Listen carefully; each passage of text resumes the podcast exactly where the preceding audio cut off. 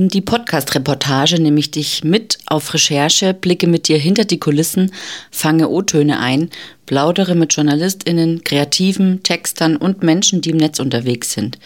Die Geschichten hinter den Reportagen wird es hier zum Hören geben. Mein Name ist Valerie Wagner und ich bin Produzentin von Die Podcast-Reportage. Viel Spaß beim Hören.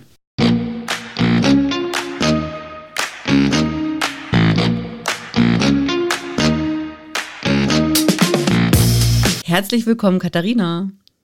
Liebe Valerie, vielen Dank, dass ich da sein darf. Ich freue mich sehr, dass du da bist und dass wir heute eine Runde quatschen über dein Thema.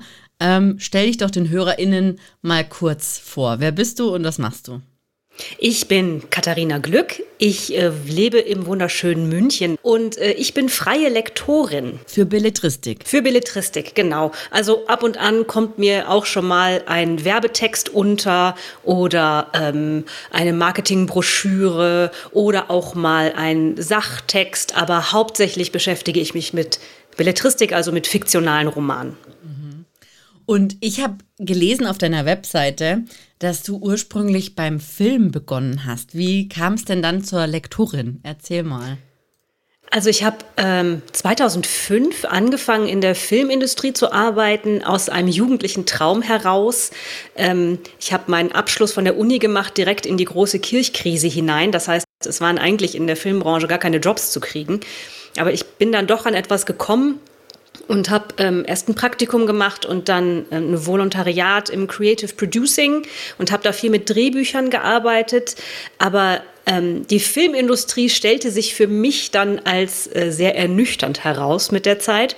Und so habe ich dann über den Weg des Marketings den dann mich orientiert ins Lektorat. Das war ein, ein langer Weg, der immer stückchenweise weiterging, aber letztendlich ging es immer darum, Geschichten zu erzählen. Und irgendwann habe ich das einfach den Schritt gewagt, sozusagen in die Selbstständigkeit und habe das Lektorieren angefangen. Okay. Und du hast es einfach angefangen oder wie wird man Lektorin? Könnte ich das auch oder brauche ich da irgendwie spezielle Skills? Tatsächlich ist Lektorieren kein geschützter Begriff, also Lektor oder Lektorin ist kein beschützter, geschützter Begriff. Jeder kann sich so nennen, der möchte. Mhm. Ähm, ich habe natürlich in meiner Zeit in der Filmproduktion, in der ich viel mit Drehbüchern gearbeitet habe, viel mit ähm, viel Literatur gelesen, also Theorie zum Storytelling, die, da gibt es so klassische Bücher, die man irgendwie gelesen haben muss und habe mich damit auch viel beschäftigt. Also wie muss eine Geschichte aufgebaut sein, damit sie funktioniert. Und das ist, ob es jetzt im Film ist oder in der Belletristik, relativ ähnlich. Ähm, und habe auch selber mit dem Schreiben angefangen. Mhm. Und auch im Marketing war es dann so, dass ich sehr gerne Longcopy geschrieben habe, also lange Formate, nicht so die kurzen SEO-Texte oder so, sondern wirklich lange Formate, lange Interviews, ähm, lange Projektbeschreibungen und da gemerkt habe, dass das eigentlich meine Leidenschaft ist. Und dann bin ich übers Schreiben tatsächlich an andere Schreibende gekommen, habe mit denen an ihren Büchern gearbeitet und dadurch festgestellt, dass das offensichtlich was ist, was ich kann und was mir auch sehr viel Spaß macht. Und dann habe ich mich tatsächlich fortgebildet. Ich habe eine Fortbildung gemacht bei der Akademie der deutschen Medien. Das war so ein dreiteiliges Seminar übers freie Lektorat da geht es dann natürlich auch viel darum, wie es ist, wenn man sich selbstständig macht, was ich zu dem Zeitpunkt schon war als freie Werbetexterin. Mhm. Ähm, und trotzdem hat es sehr geholfen, auch fürs Kalkulieren von Jobs, ähm, aber auch natürlich für die Arbeit am Text. Und ähm, mit diesem kleinen ähm, Zertifikat ist es doch etwas, ähm, naja, man, etwas seriöser, sagen wir es so. Mhm. Aber tatsächlich ist es so, dass es sehr viele Leute machen, die erst quasi anfangen und dann im Arbeiten noch mehr lernen, wie man es tatsächlich macht. Okay. Und wenn du jetzt so, was, was äh, fasziniert dich so am Lektorieren oder was machst du da besonders gern? Was ist so dieses, ja, das, äh, wie sagt man, das Salz in der Suppe? Also natürlich ist es schön, wenn man eine Geschichte auf dem Tisch hat, die schon sehr gut funktioniert, wo man nur noch kleine Stellschrauben zu machen hat. Gute Literatur ist einfach was, was mich immer schon begeistert hat. Schöne Geschichten, spannende Geschichten die ähm, tolle Protagonisten haben, mit denen man mitfühlen kann, äh, spannende Wendungen, das ist immer toll. Mhm. Ähm, aber auch tatsächlich das Arbeiten an Geschichten, die noch nicht ganz rund sind, macht mir auch Spaß. Also ob das jetzt inhaltlich ist, dass man mit den AutorInnen zusammen daran tüftelt, ah, wie kriegt man das hin, dass der dritte Akt jetzt funktioniert oder dass am Ende noch eine Überraschung kommt oder dass das Ende zum Anfang passt. Ähm, da gibt es schon schöne Brainstorming-Sessions einfach, aber auch die Arbeit mit der Sprache selbst, also mit Sätzen, mit Wörtern, gerade das richtige Wort für die richtige Stelle rauszusuchen. Kürzen ist auch eine tolle Arbeit. Also es gibt vieles, was mir daran Spaß macht. Korrigieren finde ich jetzt nicht so geil, aber gut. wie, wie ist es denn? Also, ähm, wie, was ist denn für dich ein gut oder wann funktioniert ein Protagonist denn oder Protagonistinnen? Also mehrere. Worauf, worauf achtest du da? Wie, wie kann ich mir das vorstellen? Also, ich meine, ich lese ja selbst Bücher und natürlich sind die alle lektoriert. Und natürlich fällt mir das jetzt vielleicht nicht so konkret auf, wenn da irgendwas nicht passt, außer vielleicht das Buch langweilt mich von vornherein. Aber ähm, ja, worauf äh, gibt es eine Schablone, die du drüber legst und sagst, okay, das, das und das? Oder wie gehst du daran? Schablonen finde ich immer schwierig, weil sie natürlich die große Kreativität, die da draußen herrscht, immer so ein bisschen einschränken. Und ich bin ja jetzt auch keine Verlagslektorin, deswegen muss ich nicht berücksichtigen, dass irgendwas jetzt äh, genau in das äh, Genre passt, das der Verlag verlegt. Mhm. Oder dass etwas genauso aussieht wie ein anderes Buch, das bereits erfolgreich war. Ähm, aber es gibt schon Formeln, ähm, Prinzipien sozusagen, nach denen Geschichten funktionieren und nach denen auch ProtagonistInnen funktionieren. Und eine davon, die sogenannte Heldenreise, ich äh, nehme die, das Buch von Christopher Vogler, wer sich interessiert. Es heißt Die Odyssee des Drehbuchschreibers. Ähm, da wird sehr schön erklärt, dass der Held oder die Heldin auch eine innere Reise durchmacht während der Geschichte. Das heißt, man startet sozusagen auf einem Status quo, an dem es aber schon einen im Marketing-Sprech sogenannten Painpoint gibt. Also etwas, das, wo man im Helden oder in der Heldin merkt, dass etwas nicht rund läuft. Mhm etwas, das die Person zurückhält, etwas, das die Figur in ihrer eigenen Entwicklung einschränkt. Und so ist wird das Abenteuer dann natürlich ein gegen den Held ankommen oder gegen das System ankämpfen oder was auch immer gerade das Genre ist, aber gleichzeitig auch eine innere Entwicklung. Das heißt, es muss, es muss sozusagen erst der innere Feind besiegt werden, bevor der äußere Feind besiegt werden kann. Mhm. Und das ist schon das, worauf ich achte, weil das ist das, was Geschichten wirklich dann spannend macht. Wenn es eben nicht nur darum geht, der Held oder die Heldin ist von vornherein großartig und bleibt die ganze Zeit großartig und am Ende wird gesiegt, weil er oder sie so großartig ist, mhm. sondern dass tatsächlich auch man hadert mit der Figur, mit ihr leidet, mit mhm. ihr die mhm. Sachen durchmacht und dass eine Entwicklung da ist. Toll sind immer Helden, die viele Facetten haben, die also natürlich mit sympathisch sind oder zumindest bis zu einem Punkt nachvollziehbar handeln, ähm, die aber über die man sich aber auch aufregen kann, die äh, Schwächen haben, die ähm, bescheuerte Ticks haben, die sich selbst im Weg stehen. Das ist immer besonders spannend. Mhm. Und jetzt hast du ja, du sagst ja eben, dass du aus dem Film kommst, du hast einen Filmhintergrund. Jetzt, jetzt sage ich mal was, ähm, was mir so bei Netflix-Serien immer aus, auffällt und was mir natürlich dann auch in Büchern und Romanen und Erzählungen und Geschichten auffällt diese Heldenreise, die ist doch jetzt schon durchgekaut. Gibt es denn kein anderes Konzept? Der Punkt ist, dass die Heldenreise, so wie ich sie verstehe, ähm, also wie gesagt, das, das Prinzip von Geschichten erzählen ist. Es gibt, es gibt andere Konzepte, ähm, die vor allem aus anderen Kulturkreisen kommen. Mhm. Letztendlich ist es aber so, dass man es am Ende dann doch wieder auf diese eine Dreiaktstruktur runterbrechen kann, doch wieder auf wie die bestimmten Spannungsbögen laufen. Also Geschichte ist wie, ich habe das mal in einem Blogbeitrag beschrieben, wie ein Stuhl. Man schaut es an und es ist ein Stuhl oder es ist kein Stuhl. Es eignet sich zum drauf sitzen oder nicht. Welche Art von Stuhl es ist, das ist ganz unterschiedlich. Es kann ein Bürostuhl sein, es kann ein Melkschemel sein, es kann ein ähm, Sofa sein. Auf alle Fälle wissen wir, das ist was drauf, zum drauf sitzen. Mhm. Und so ist es auch mit Geschichten. Sie sind entweder Geschichten oder sie funktionieren als Geschichte nicht. Und mhm. meiner Ansicht nach ist diese Heldenreise einer der Punkte, der dafür sorgt, dass aus etwas, was einfach nur eine Aneinanderreihung von Ereignissen ist, dass daraus eine Geschichte wird. Genau, das, diese Aneinanderreihung. Also das ist so oftmals so diese, wo ich mir denke, oh Mann, hey, muss daraus eine Serie gemacht werden, hätte es nicht einen 120-Minuten-Film getan. ihr erzählt doch eigentlich immer jede Episode dasselbe von vorne irgendwie. Ja, es kommt irgendwie, manchmal kommt es mir einfach zu langsam zum Punkt. Deswegen habe ich jetzt so ein bisschen ketzerisch gefragt. naja, das ist natürlich auch die Frage, was für Serien man vor sich hat. Also mhm. es gibt ja diese, die, wo wirklich jede Folge auf der vorherigen aufbaut. Das heißt, das ist sozusagen eine lange Geschichte, die nur in kleine Stücke geteilt ist.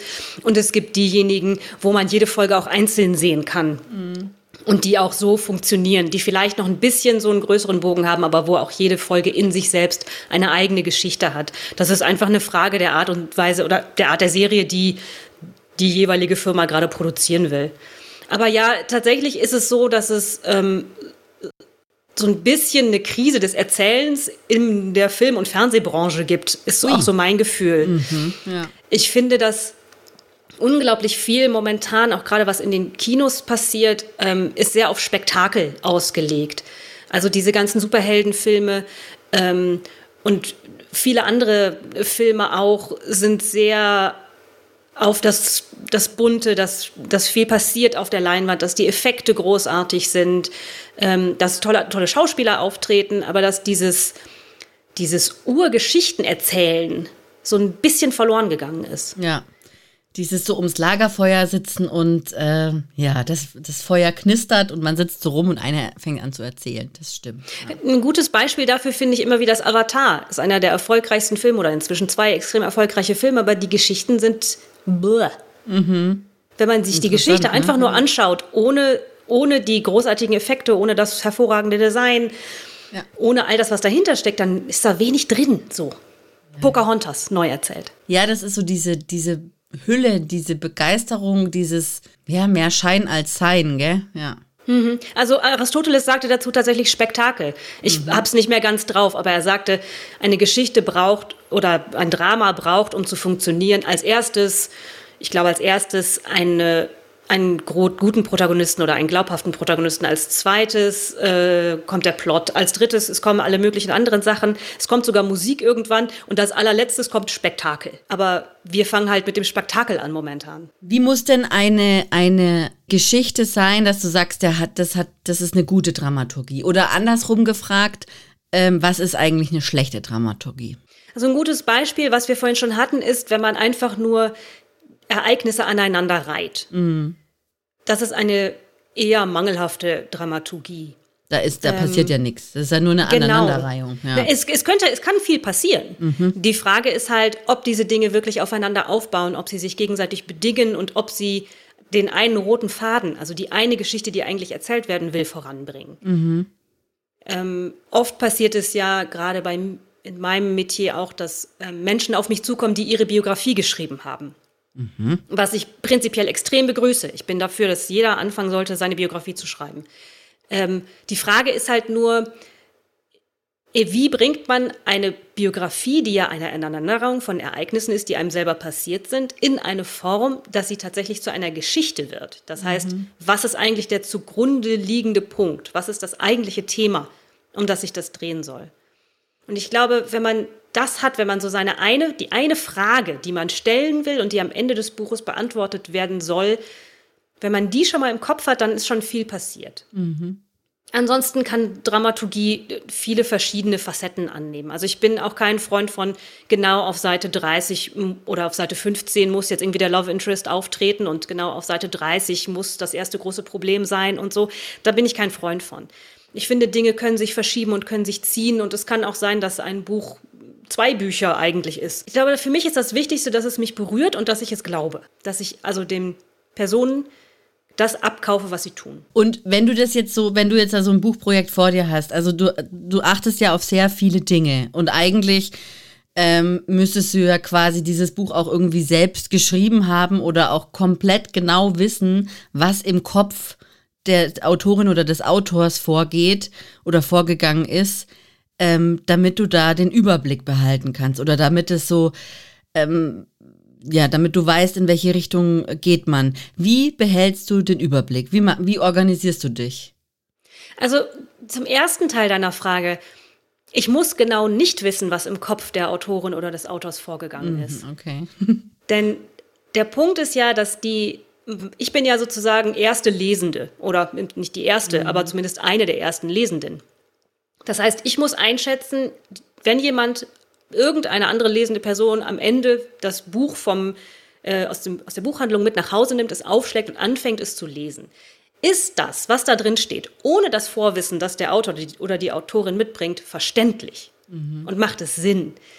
Insofern ist es total wichtig, auch für alle, die schreiben, dass sie es jemandem geben, der es noch nie gelesen hat, damit sie herausfinden, ob das, was sie selber denken, was sie selber auch alles wissen, ob das alles auch wirklich durchkommt durch mhm. das, was sie da hingeschrieben haben. Und ähm, den Überblick behalte ich mit Notizen, mit Excel-Tabellen, je nachdem, wie umfangreich es ist. Also wenn ich Reihen lektoriere, die aus mehreren Bänden bestehen, manchmal bis zu acht Bänden, dann mache ich mir Excel-Tabellen vor allem darüber, wie die Figuren, wie alt sie sind, wie sie aussehen, was für Ticks sie so haben, ähm, wie bestimmte Orte aussehen. Aber bei einem Buch mache ich mir eigentlich, also ich habe so ein, ein Notizblatt daneben, wo ich mir Dinge aufschreibe, aber vor allem Fragen oder Probleme, die ich sehe, schreibe ich auf. Mhm. Aber ähm, bei einem Buch behalte ich eigentlich auch so den Überblick. Und legst du selbst Hand an oder gibst du nur Feedback und dann muss ähm, der Autor oder die Autorin drüber und es nochmal nachbessern? Das kommt darauf an, was vereinbart und verabredet ist. Mhm. Ähm, wenn ich ein inhaltliches Lektorat mache oder auch ein sogenanntes Strukturlektorat, dann mache ich nur Kommentare, weil ich in den Inhalt selber nicht eingreife. Ähm, das heißt, da gehören dann so Sachen zu wie, ja, der erste Akt funktioniert nicht oder der Einstieg ist zu langsam, da packen sie die Lesern, Lesenden nicht oder mhm. ähm, das, was die Figur hier sagt, passt eigentlich nicht zu dem, wie die Figur sich vorher verhalten hat oder das Bett stand vorher links, jetzt steht es rechts, solche Sachen. Mhm. Ähm, aber wenn ich sprachlich lektoriere, dann greife ich ein, ja. Jetzt hast, jetzt hast du vorhin gesagt, ähm, du arbeitest nicht mit Verlagen oder nicht ähm, mit Autoren, die für Verlage schreiben, sondern Self-Publisher. Was ist denn da der konkrete Unterschied? Also ich arbeite hauptsächlich mit Self-PublisherInnen. Ab mhm. und zu arbeite ich auch mit AutorInnen, die sich dann auf Verlagssuche machen. Mhm. Und ich habe auch schon für Verlage gearbeitet, aber nur sehr selten. Ähm, du meinst der Unterschied in der Art und Weise des Arbeitens? Genau, also einmal, ja genau, weil Self-Publisher sagt ja schon das Wort, da kümmert sich ja quasi der Autor selber drum, dass es ähm, veröffentlicht wird, oder? Und, und, und da gibt es ja, glaube ich, so, ich, ja, erklär es einfach mal kurz. Ich, ich bin, ich weiß es nicht konkret.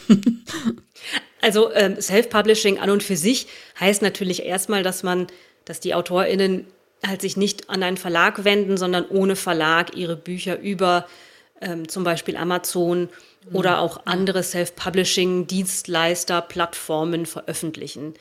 Ähm, da ist es wichtig, dass das Buch in einem Zustand ist, in dem es also picobello ordentlich ist. Mhm. Ähm, wenn ich mit Leuten zusammenarbeite, die dann erst noch an einen Verlag gehen, dann ist der Aufwand, halte ich den Aufwand immer etwas geringer, was auch mit den Kosten zu tun hat, weil im Zweifelsfall, wenn die bei einem Verlag landen, bekommen sie da ja nochmal ein Lektorat und ein Korrektorat.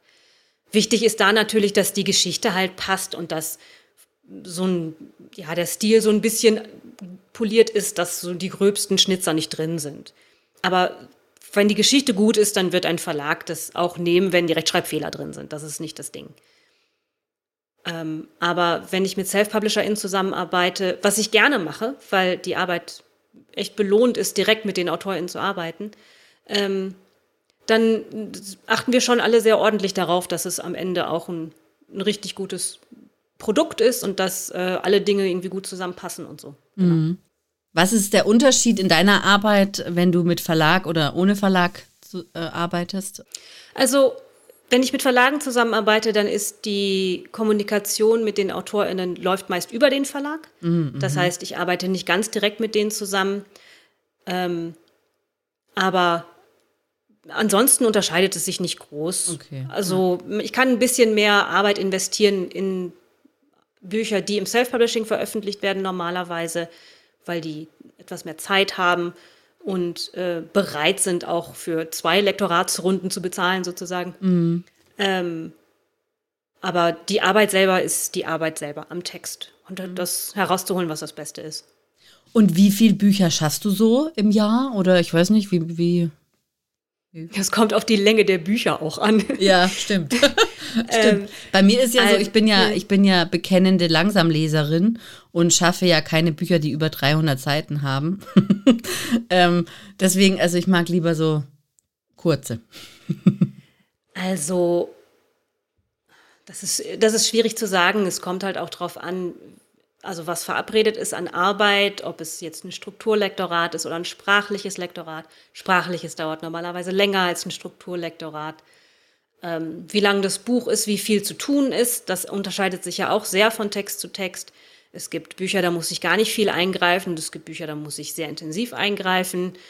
Ähm, aber so im Durchschnitt, also man kann sagen, für so ein durchschnittliches 300 bis 400 Seiten Buch brauche ich ungefähr eine Woche im Strukturlektorat und zwei Wochen im Sprachlichen. Okay. Genau, ungefähr. Und, und drei Wochen für alles zusammen. Naja, das, äh, ja, das hat dann halt, äh, das läuft ja in Phasen. Also wenn ich das mhm. inhaltliche, also Strukturlektorat gemacht habe, dann geht es ja erstmal zurück, mhm. ähm, damit die Überarbeitung gemacht werden kann, damit ich nicht Passagen sprachlich lektoriere, die sowieso rausgeschmissen werden oder, oder die vollständig neu geschrieben werden. Ja. Also, genau. Aber ja, so, so dann summa summarum drei Wochen, genau. Mhm. Und gab es schon mal, gab schon mal ein Projekt, wo du gesagt hast, nee, also das, also irgendwie, das wird nichts. Das ist so schrecklich, das, da kann man nichts mehr retten. Naja, das ist jetzt etwas grob ausgedrückt, so würde ich es natürlich niemals sagen. Es gibt schon Bücher, wo ich denke, da, da muss noch mal angesetzt werden. Und das sage okay. ich dann aber auch. Ja, okay. Also, aber es gab noch keinen hoffnungslosen Fall. Es gibt auch hoffnungslose Fälle, ganz klar. ähm, ich bin zum Glück inzwischen in der noblen Situation, dass ich mir aussuchen kann, welche Projekte ich annehme und welche nicht. Okay. Ähm, und natürlich gibt es Dinge, die auf meinem Tisch landen, die auch für mich einfach gar nichts sind. Also ich habe ja auch bestimmte Genres, die ich gar nicht bearbeite oder ähm, bestimmte ähm, ähm ja, Geschichten, die mir einfach gar nicht liegen. Mhm. Und äh, da verweise ich dann darauf, dass es doch viele KollegInnen da draußen gibt und man doch vielleicht mit denen in Kontakt treten sollte. Was ist denn das zum Beispiel? Also eine, eine bestimmte Art von Geschichte oder was halt also, nicht so dein Ding ist? ist ich ich mache zum Beispiel keine historischen Romane. Oh ja, das ist, das kann ich mir vorstellen. Das ist bestimmt auch aufwendig. Das, ja, das liegt nämlich vor allem daran, dass ich kein Gespür habe. Mhm. Also wenn ein Buch im Jahr 1413 spielt, ja dann und da ein Schneebesen drin vorkommt, habe ich kein Gefühl dafür, ob es 1413 Schneebesen gab oder nicht. Mhm. Es, man muss also so ein gewisses historisches Wissen und eine Sensibilität dafür haben, dass man merkt, okay, das ist jetzt was, das muss ich zumindest nachgucken. Ja, Wurde dieser Ausdruck benutzt, gab es da schon Kutschen? Wie, wie ja. war damals das Abwassersystem? Solche Sachen. Ja. Und da habe ich kein Gespür für und deswegen mache ich sowas auch nicht. Und würdest du so eine, aber so Horror oder so Zeugs? Ja. Horror habe ich auch schon gemacht. Mache ich auch ganz gerne. Okay. Also Warum? Meine, meine Steckenpferde sind, ja, ich, ne, das liegt mir einfach. Ich mag das, ich mag das Genre. Ich schaue auch gerne Horrorfilme. Okay. Also das, das liegt mir einfach. Also mein, mein größtes Steckenpferd ist die Science Fiction. Da, Ach, da was, bin ich gerne unterwegs. Okay. Mhm. Und also so richtig abgespaced oder so noch so ein bisschen an der Realität? Alles. Alles. Also Gerne sind Space Operas mit Raumschlachten, genauso gerne Cyberpunk mit virtuellen Welten, genauso gerne Dystopien, solche mhm. Sachen. Alles, alles gerne. Okay, nee, das ist gar nicht meins. da sind wir völlig gegenseit. Also das kein Horror und kein, ähm, äh, kein Science Fiction so extrem. Ja, außer natürlich, also gut, Herr der Ring habe ich nicht gelesen und hier Harry Potter auch nicht, da habe ich nur die Filme geguckt, aber das wäre jetzt noch was okay, das ist noch so irgendwie, da gibt es noch so einen Realitätsbezug, aber hm. so ganz. Aber das ist ja Fantasy. Das ja, ist gut. ja schon so. wieder ein anderes Genre. Ja, da scheitere ich schon dran an den Genres. aber Fantasy mache ich auch viel, weil es auch viel geschrieben wird, tatsächlich. Okay. Aber ja, das ist dann sowas wie Harry Potter oder ähm, ja. Genau, sowas wie Harry Potter oder sowas wie Herr der Ringe ähm, oder Und sowas. Science Fiction ist dann das mit den Robotern oder, oder wie unterscheidet man das? Es gibt, also Science Fiction ist für mich alles, äh, was es nicht gibt. ne, das, das nennt man dann die fantastischen Genres im Allgemeinen. Ach so. das, sind, das sind alle die Genres mit Dingen, die es eigentlich nicht gibt. Mhm. Ähm, Science Fiction ist tatsächlich also wissenschaftlich oft in die Zukunft gedacht. Mhm. Solche Dinge, genau. Und Fantasy ist, ähm, ja, es muss nicht immer, aber ist ganz oft alles, was mit Magie zu tun hat. Aha, okay. Deswegen ist ja auch zum Beispiel Star Wars ist Future Fantasy, weil es mit Magie zu tun hat. Okay. Ja, spannend. In unserem Vorgespräch oder auch als wir da uns so äh, gegenseitig über unser Netzwerk äh, kennengelernt haben und gechattet haben, hast du in einem Nebensatz erwähnt, dass du auch nur nebenbei Selbstautorin bist. Willst mhm. du denn darüber was erzählen, was du so schreibst? Gerne, immer. ähm, das ist etwas schwierig in Worte zu fassen. Ich schreibe eigentlich in dem Genre, das man genrelose Literatur nennt oder hm. genrefreie Literatur Erzähl, oder zeitgenössische Belletristik. Das ist Aha. so alles, was unter Roman eigentlich läuft. Mhm. Ähm, also ähm, halt Geschichten aus dem Hier und Jetzt, mehr oder minder. Also Familienromane oder ähm, äh, Entwicklungsromane, solche Sachen. Mhm. Genau. Aber das neue Buch, das jetzt rauskommt, im, irgendwann diesen Herbst, ist tatsächlich ein wenig Science Fiction. Also es ist eine Projektion in eine nahe Zukunft ähm, und sehr gesellschaftspolitisch. Oh, ich bin gespannt. Cool. Und machst du das mit einem Verlag oder im Self-Publishing? Ich arbeite mit Verlagen zusammen bis jetzt. Cool. Dann bin ich gespannt. Ich habe ja mit einer Kollegin noch einen Bücherpodcast. Vielleicht kommst du da auch einfach mal vorbei. Oh, sehr gerne. Sehr gut. Katharina, es war mir eine Freude, ähm, mit dir über dein Thema zu sprechen. Wo können dich denn jetzt HörerInnen finden, wenn sie dich gerne näher betrachten möchten? Gerne auf meiner Webseite www.katharinaglück.de, klein zusammen mit UE. Oder auch auf Instagram unter Frau Lektorin. Ja, da folge ich auch schon ganz fleißig. ja, cool. Dann vielen Dank für das Gespräch und äh, bis bald. Sehr gerne. Vielen Dank.